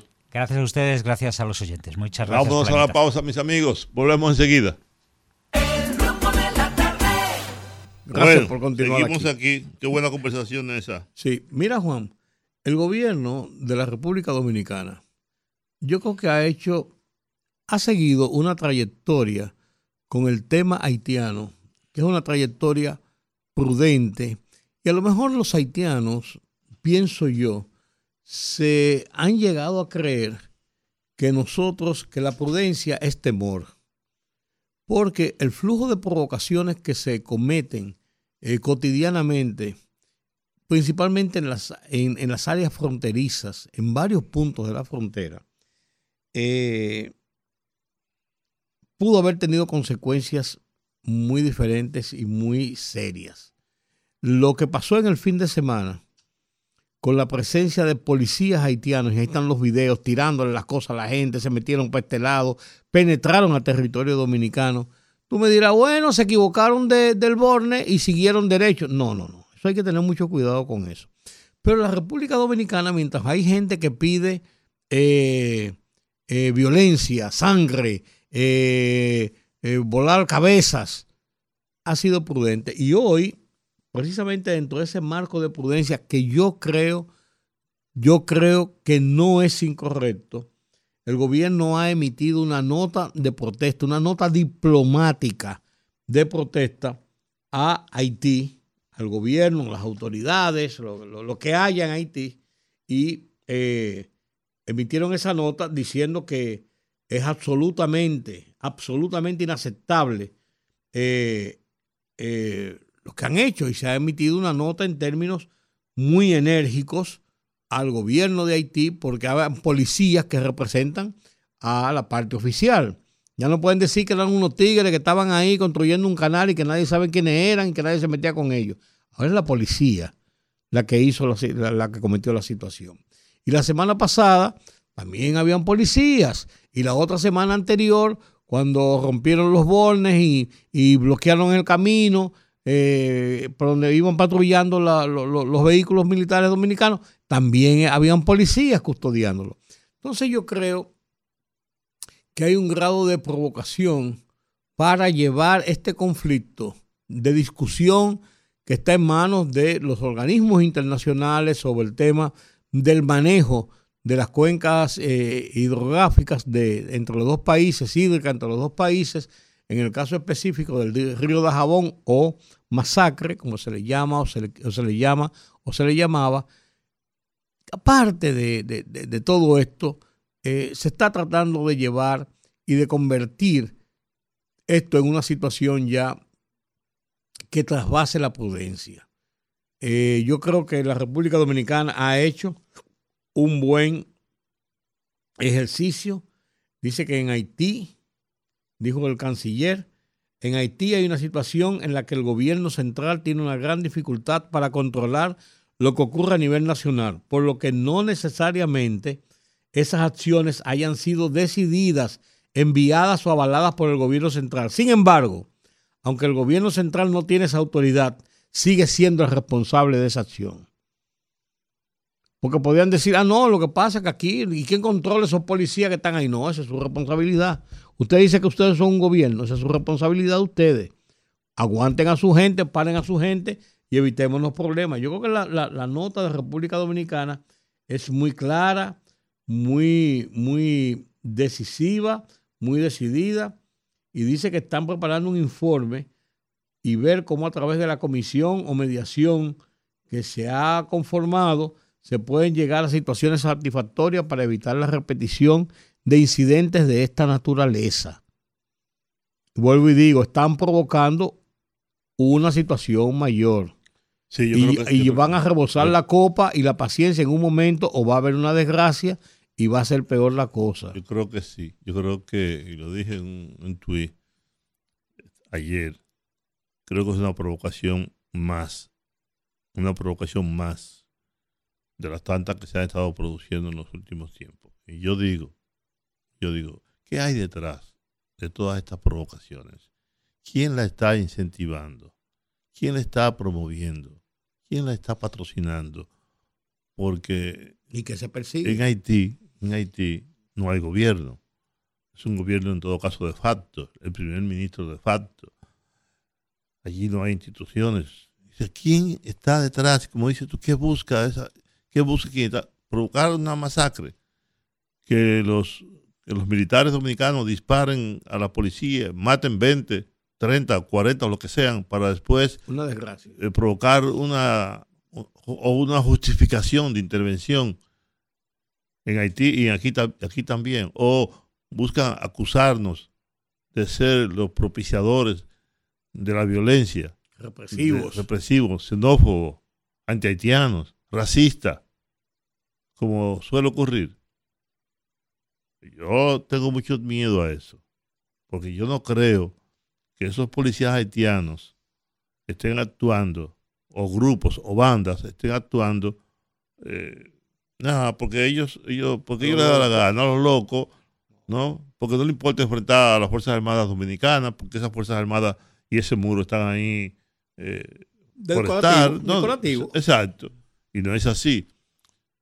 Yo creo que hace bien el gobierno en presentar una queja ante el gobierno haitiano, ante lo que hay en Haití, y una queja ante la Organización de Estados Americanos Para cumplir los rigores diplomáticos. para ir creando un expediente, un expediente de violaciones, de acusaciones infundadas. Porque etcétera, provocaciones han habido, ¿eh? De provocaciones, una tras otra.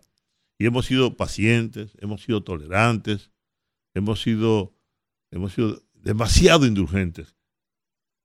La gente, alguien me decía que yo había cambiado mi actitud frente a los haitianos. No, yo no he cambiado mi actitud frente a los haitianos. Los haitianos han cambiado su actitud frente a nosotros. En cualquier caso, yo soy dominicano. Yo no soy haitiano. Estoy en contra de los haitianos, pero tampoco a favor en esta situación. La verdad es que yo estoy altamente preocupado por esa situación. Quería preguntarte si tú conoces el caso este de la señora y el señor Risit, que fue, No. fue condenado. Si tú sabes No, lo qué, es lo que- que hay, qué es lo que hay detrás. Dicen que- que, dicen que que el tipo está loco, No, que el tipo es alcohólico, que el tipo es violento y que por lo tanto el juez dictaminó tres meses de prisión.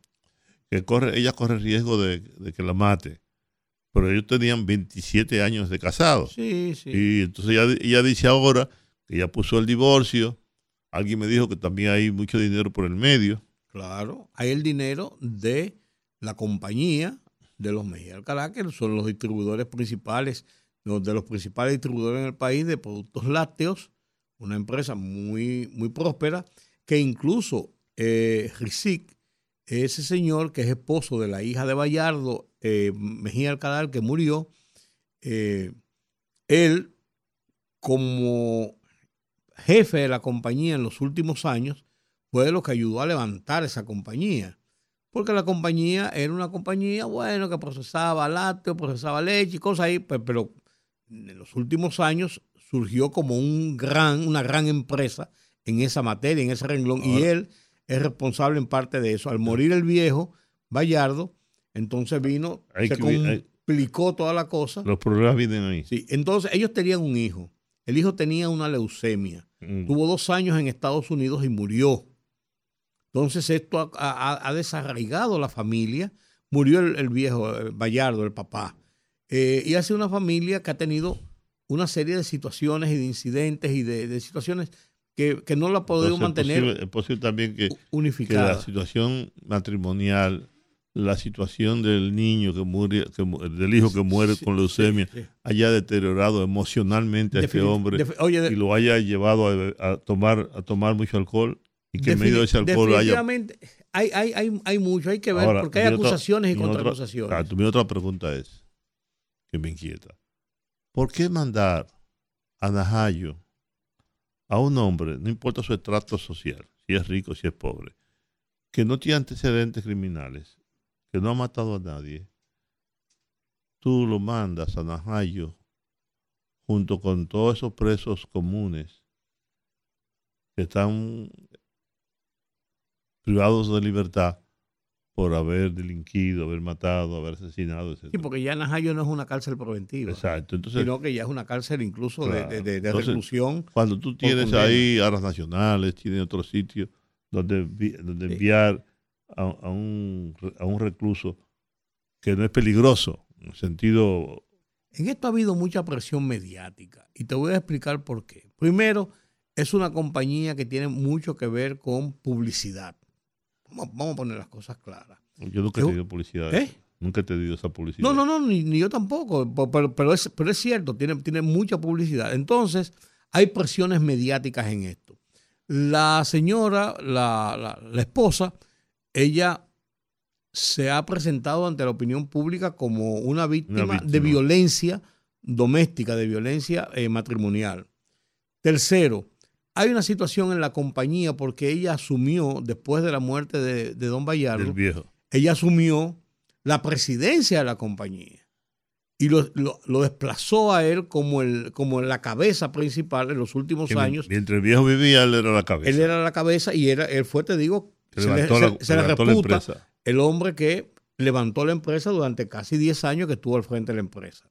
Por los problemas de ellos, la compañía cuando muere, cuando muere Bayardo, eh, eh, ella asume el control de la compañía y ahí comienzan más, se acrecientan más las situaciones ya del matrimonio. El hijo que muere por el tema de la leucemia, están la- las denuncias de ella de violencia, de agresiones ve- verbales, de agresiones físicas. Entonces, ahí hay un componente explosivo que tiene muchas aristas, que no es simplemente que un marido llegó a la casa y le pegó cuatro pecosones a la mujer. No, no, esto tiene más cosas que ver. Hay mucho más, eh, esto es mucho más amplio.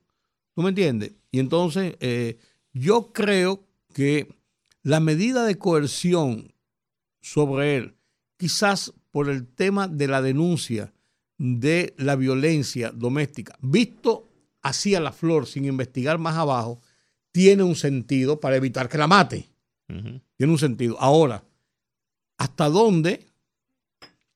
¿Y tú esto- crees que eso no puede pasar tres meses después? es lo que te iba a decir, hasta dónde esto es real, hasta dónde esto se puede y no puede generar, si es así, una situación de animadversión mayor Claro. por haberlo metido preso.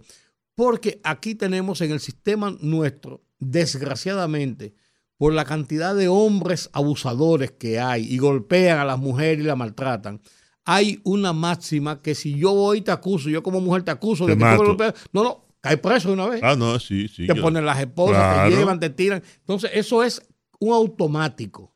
sí. Entonces, por eso te digo, esto hay que ver mucha, hay que verlo con más paciencia y con más, y con más rigurosidad que el tema mediático en que se ha convertido. Esa es mi opinión, ¿eh? Bien. por lo que yo he visto. Yo también, estoy de acuerdo contigo. Vamos a hacer lo siguiente, mis amigos. Son las seis ya con 30 minutos. Vámonos a la pausa y al regreso conversamos con los amigos y las amigas que siempre están con nosotros en la línea telefónica. Volvemos. El rumbo de la tarde. Conectando con la gente, que el pueblo hable en el rumbo de la tarde.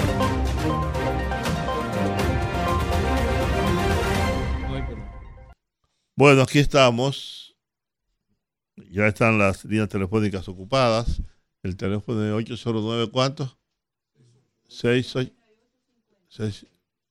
9850 682 9850. Bueno, yo tengo las líneas telefónicas ocupadas. Vamos a ver aquí. Aquí tengo el número, exactamente. Buenas. 809-682-9850. para ustedes, para ese gran equipo. Hola. Eh, yo quería compartir algo con ustedes de manera muy seria, con lo que decía Juan hace un momentico, sobre el asunto del envío del señor de Mejía Caray y el problema que tiene con su ex esposa, eh, enviado a Najayo. Juan, mira, que este país debe abocarse a una real eh, reforma polici- eh, judicial. ¿Sabes por qué? Porque es que yo estamos viendo que la, la prisión preventiva aquí es la regla, eh, no la excepción. Entonces, miren, yo el caso nuestro, yo eh, voy a pedir reserva mi nombre, por favor, voy a pedir. Nosotros tenemos un caso que fue un hermano nuestro que se vio involucrado en una estación con una nacional haitiana en el aeropuerto internacional de las Américas. Juan, mi hermano esa señora fue agarrada en flagrante delito con un visado falso, tratando de, de- sacar a un niño del país que ni siquiera eh, coincide sus apellidos. No sabemos si ella dijo de ella ni nada por el estilo. Ella hizo una denuncia a través de- de una señora llamada N eh, Digital, para no mencionar el nombre, y mi hermano fue fue eh, fue apresado de una forma vil, lo han lo han eh, maltratado, lo tienen como un criminal. Óyeme, nosotros presentamos 18 presupuestos, incluyendo dos compañías que yo tengo de manera personal, eh, como garantía de que no se va a sustraer el proceso. ¿Y tú sabes qué ha pasado? Que no ha valido nada. Eh, la prisión, yo digo que cuando salga de ahí va a salir peor que como entró. Entonces, este es el sistema, un sistema vengativo, que lo que hace es que daña a la gente en vez de reformarlo. Entonces, Sí, bueno. este país tiene que abocarse seriamente a, a revisar esto, porque esto, eh, eh, esta sociedad no, esto no lo aguanta nadie. Así es. Yo tengo un amigo, yo tengo un amigo que tuvo una relación con una extranjera. Ella, una vieja. Yo digo que está bien que le haya pasado. Una vieja, vieja y fea. Y ven acá, pues, oh, oh, oh. Bueno, ella lo acusó cuando él quiso dejarla, por eso, por vieja y fea. Entonces ella lo acusó de violencia de género. Al tipo lo metieron preso, lo condenaron. Después, entonces, resultó que todo lo que ella había, había dicho era mentira. ¿Mm? Entonces volvió para atrás. El caso que él dice, yo creo que es el caso de la ciudadana haitiana que se iba con el niño, que la detuvieron en Sí, migración es. y que dicen que, que la violó, que, el- que, que, Ajá. que- el policía la Sí. violó. Ajá, ese mismo es. Ese, ese mismo Sí, es el caso. Porque te voy a decir una cosa, yo nunca entendí cómo la llevó a una oficina y la violó. Oh, oh, Yo como, yo como que no, co- como que eso no, me- no me pareció como tan... Entonces, como no es tan posible. Aquí no hay, que si investigar, hay que investigar todas esas cosas bien. Pues no basta con que una mujer diga que yo le di una galleta. Pues yo le dije, pues ahora tú no le puedes decir a una mujer, mami, qué buena tú estás. Aló. poner las esposas. Oh, oh. Y pues ella dice, eso, eso, eso es, eso Acoso. es acoso. Oye, pero debía sentirte agradecida que yo dije que tú estabas buena. No porque. Oh, oh. Buenas tardes. Yo le una muchacha, mi mamá, si como caminas con sida, guárdame con con. Oh, una ofendi, una- se ofende. Tan bueno que es el concón. ¿Eh? Si, si como caminas con sida, guárdame con con. Buenas, Mira, buen fresco. adelante. Sí, aló. Sí. Adelante. Eh, un saludo para Juan TH. Juan, mire, eso que usted está diciendo es una gran preocupación.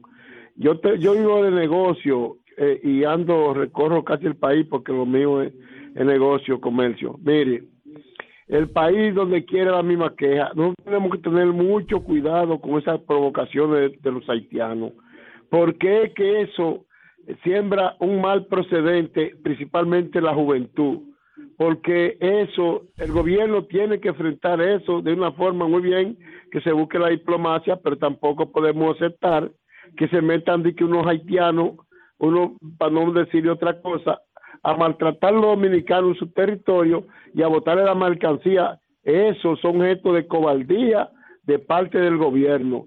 Quizá él no quiere agredirlo porque ellos no lo van a aguantar a nosotros. Bueno. Está bien, pero eso va a llenar, eso va a ser una ira, Juan. Así Así es. que buenas tardes. Buenas, ta- buenas tardes. Vámonos aquí ahora. Buenas tardes. Me acordé de un piropo, pero no lo puedo decir en el aire. Hola, buenas. Hasta eso ha desaparecido. Desaparecieron las serenatas. Ya no se pueden dar serenata. ¿no? Y ahora hasta los piropos han desaparecido. No, hombre, no, no, hombre, así no puede Buenas. Sí, buenas, Juan. Sí, ¿Cómo están ustedes? bien, Rafael, vivo y suelto. Rafael, El papá del joven que atropellaron ahí en la Núñez, Ajá. murió al instante. No sé si ustedes vieron un video en las redes. No, no me diga eso. ¿Qué fue lo que pasó? Sí, eh, eso fue el, 19 el 20 en la madrugada del lunes. ¿Qué fue? ¿Lo atropelló Eh, un vehículo? Sí, lo atropelló, él andaba en una grúa trabajando, usted sabe que en ese día cayó mucha agua Ajá. y él era chofer de una de una grúa de esas que remolca vehículos cuando se quedan. Ajá.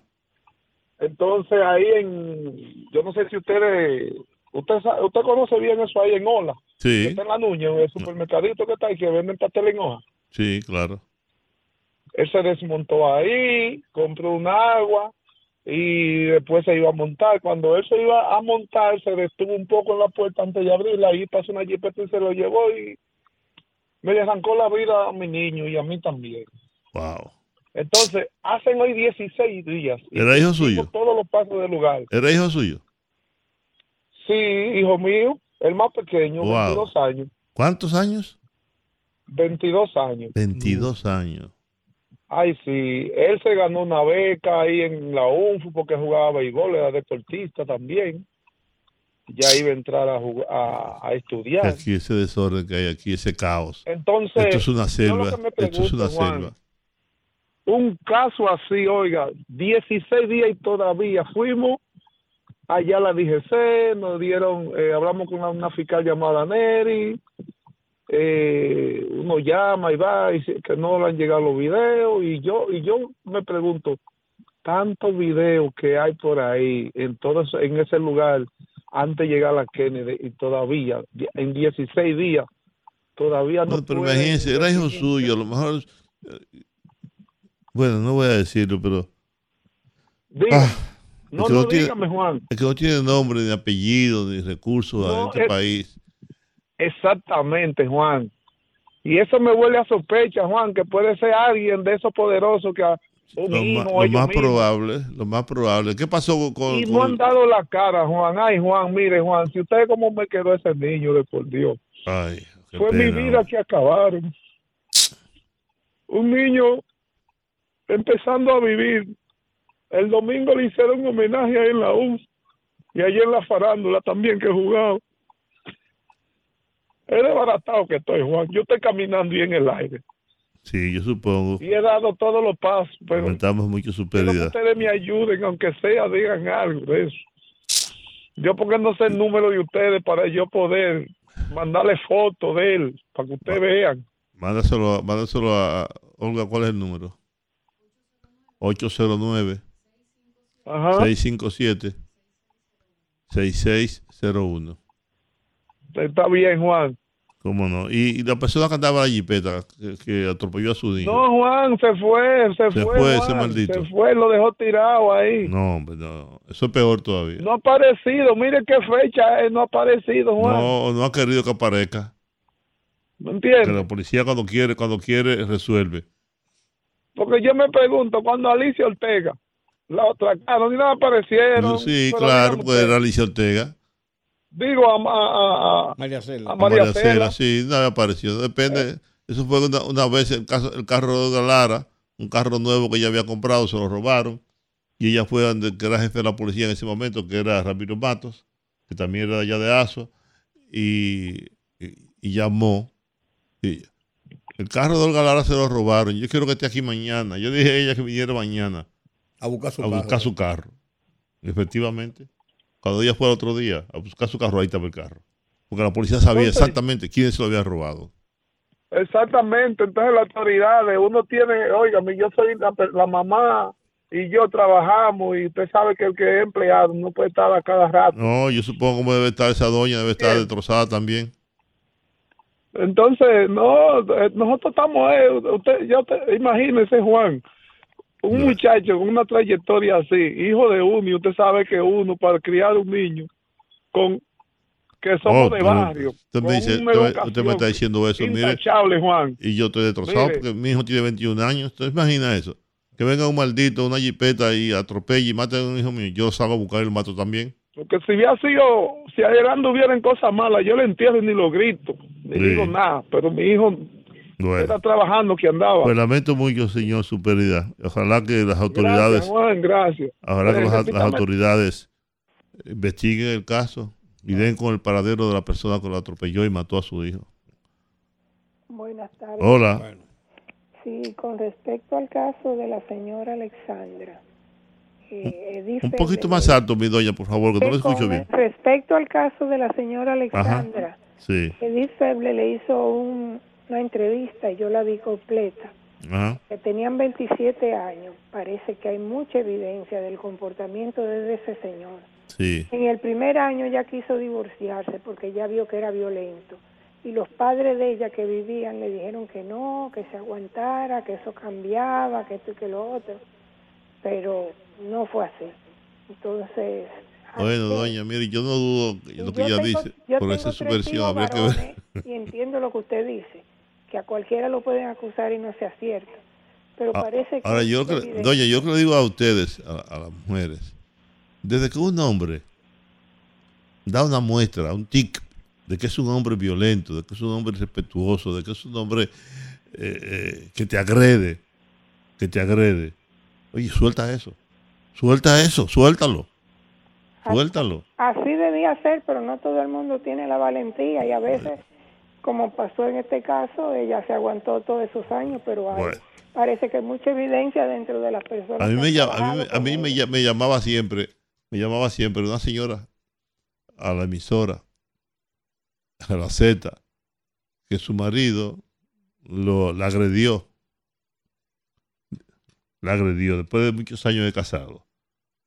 Y ella esperó que se durmiera y le dio un batazo en la cabeza.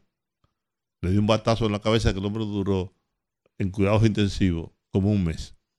Y no se murió de chepa. Dice, fue la última vez que ese hombre me puso la mano. Nos arreglamos después.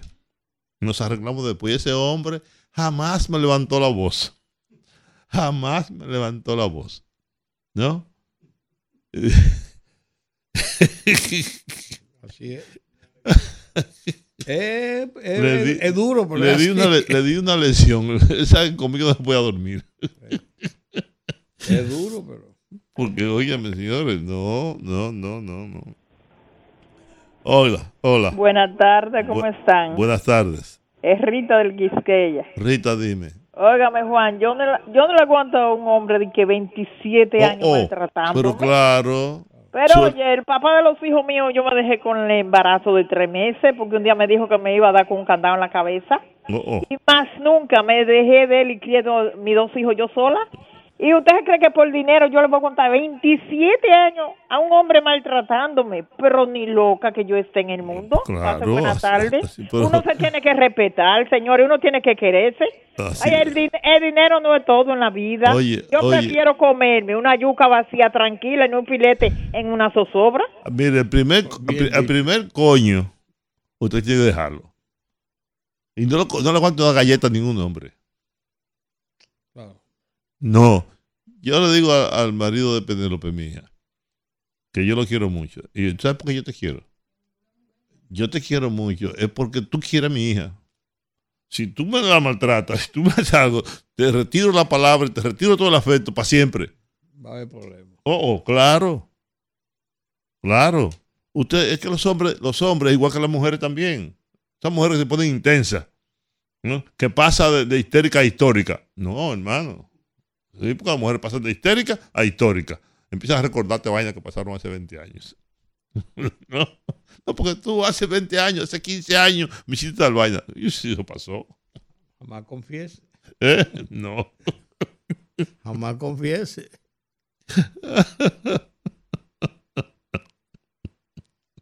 Ay, Dios. Señores, yo, yo, yo he tenido mis parejas y yo nunca he tenido esos problemas. Nunca. Lo que no se puede, no se puede. Entonces yo es para estar, para estar bien. Si es para estar mal, si es para estar con un pleito permanente y una discusión permanentemente, no, no, no, no, no. La vida es demasiado corta, demasiado breve. Eso es para estar bien. Mi papá tenía prohibido, por ejemplo, mi mamá, mi madre que era, peleaba mucho, en paz descanse, mi pobre vieja. Y un día, oye, Rudy, mi papá le dice a mi mamá, me puso de, de necia, te voy a dar un fundazo. Esa palabra nunca la he olvidado. Y yo, que ya era un hombre, le digo, papi, ten cuidado. ¿Cómo que tengas cuidado? Pero, oye, en 30 años tú nunca has tenido un acto de violencia en esta casa. Ni siquiera sube la voz. Sí, porque tu mamá me tiene alto. Y yo, no, pero espérate. Tú no puedes decirle va a un fundazo. ¿Y tú qué vas a hacer? Y yo, no lo quieres saber. Si tú me le pones la mano a esa vieja, yo no sé lo que, yo no sé cuál va a ser mi reacción. Por lo tanto, no lo quieras saber. Porque no es verdad que yo me acabo de brazo cruzado. Así que no lo intentes, no lo quieras saber. ¿Cuál va a ser mi reacción? No lo quieras saber. No lo investigues. ¿Y no pasó? Pues no, no pasó, ni iba a pasar. Él, él no, es loco, él no era loco. Sí, señor. Él, era sinvergüenza, pero no es loco. Buenas tardes a Buenas ese gran tardes. equipo. Juan TH, el ciego de Almirante. Dime, ciego, ¿ya tú ves? Eh, no. Oye, Juan TH, eh, yo te voy a decir una cosa. La opinión mía es que en esa encuesta en la que Lionel sale, y que con un 40, eso fue arreglado, mandado No, arreglado. pero en ninguna encuesta le sale con un 40, señor. Yo creía que había, sido, había oído uno. No, no, no, no, ninguna encuesta. No, no, eso es imposible. No, imposible, eso que yo iba a decir. No, Eh, no, no, no. Eh, ellos, pero ellos le quitaron a, a en, el- en la, en la encuesta que sale con más fue que le quitaron a Luis Abinader y, y para ponérselo Ni siquiera a eso. la Mire, poco. eh, Binader sale con 49. Luis Ah. con 27. Sí. Y, y el otro sale con 17, 18. y- sí, pero que tampoco no tiene 17, lo más que llega a 13 o a 14. Ajá. Sí, sí, Está bien. y- Usted ve, usted ve, usted ve. ¿Eh? Y el FU, y el de, el de la FUMPO, lo que llega es si acaso a un 29 o a un 30, porque en todas con eso que sale. Bueno.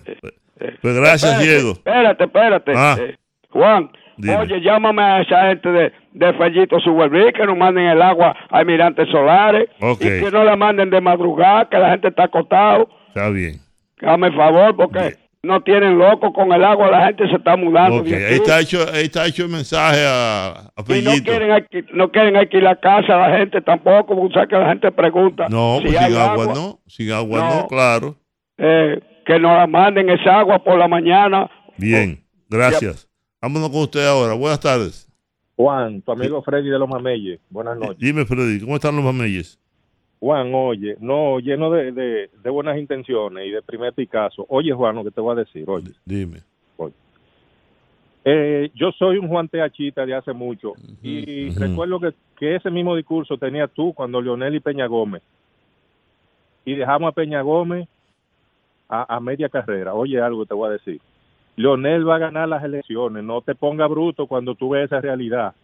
Y oye otra cosa. Ni tú tampoco, ni tú tampoco, si pasa lo contrario. Yo peleé en la matanza de abril del 84 contra el PRD, Ajá. que, que salí vivo a Chepa. Yo, pe- yo resistí la muerte del merenguero que, mata, que mató a Jorge Blanco y Cuervo Gómez. Yo soy un anti, yo soy un anti- oye, yo soy un anti-PRDista. Ese, ese librito que el PRM usó en el colegio de abogados es un, es un librito que lo tiene el PRD desde el 39, donde no gana, siembra el caos, y te lo dice un dirigente estudiantil. y, y cuando siembran el caos, entonces nadie ganó. Ok, Ese bien, es el librito del PRD. bien, gracias. Aquí ahora. Hello. Buenas noches. Hola. Eh, fíjense, yo esta mañana escuché una entrevista que se le hizo al notario en un programa de radio, Ajá. al notario que avaló el documento Sí. y que aceptó que no firmó igual. Y dijo que quien había ganado era el candidato del PRM. Entonces, uno de los periodistas de ahí dijo que a él había que votarlo del PLD porque el señor es PLDista y que había que votarlo como le hicieron al, al médico en tiempo pasado. Ajá. Sí. Entonces, a mí me extraña que ahora acaban de declarar a Trajano como ganador y no quisieron hacer una revisión que, que pidió el joven, hacer una revisión del primer conteo. O sea que ellos están, pero eh, eh, eh, usted- ustedes saben, tú como abogado sabes, Juan, que ningún notario puede firmar diferente a su cédula, a como firmen su cédula. Ok. O claro. sea que ya, de hecho, ese, ese documento está invalidado por ese lado. Bien.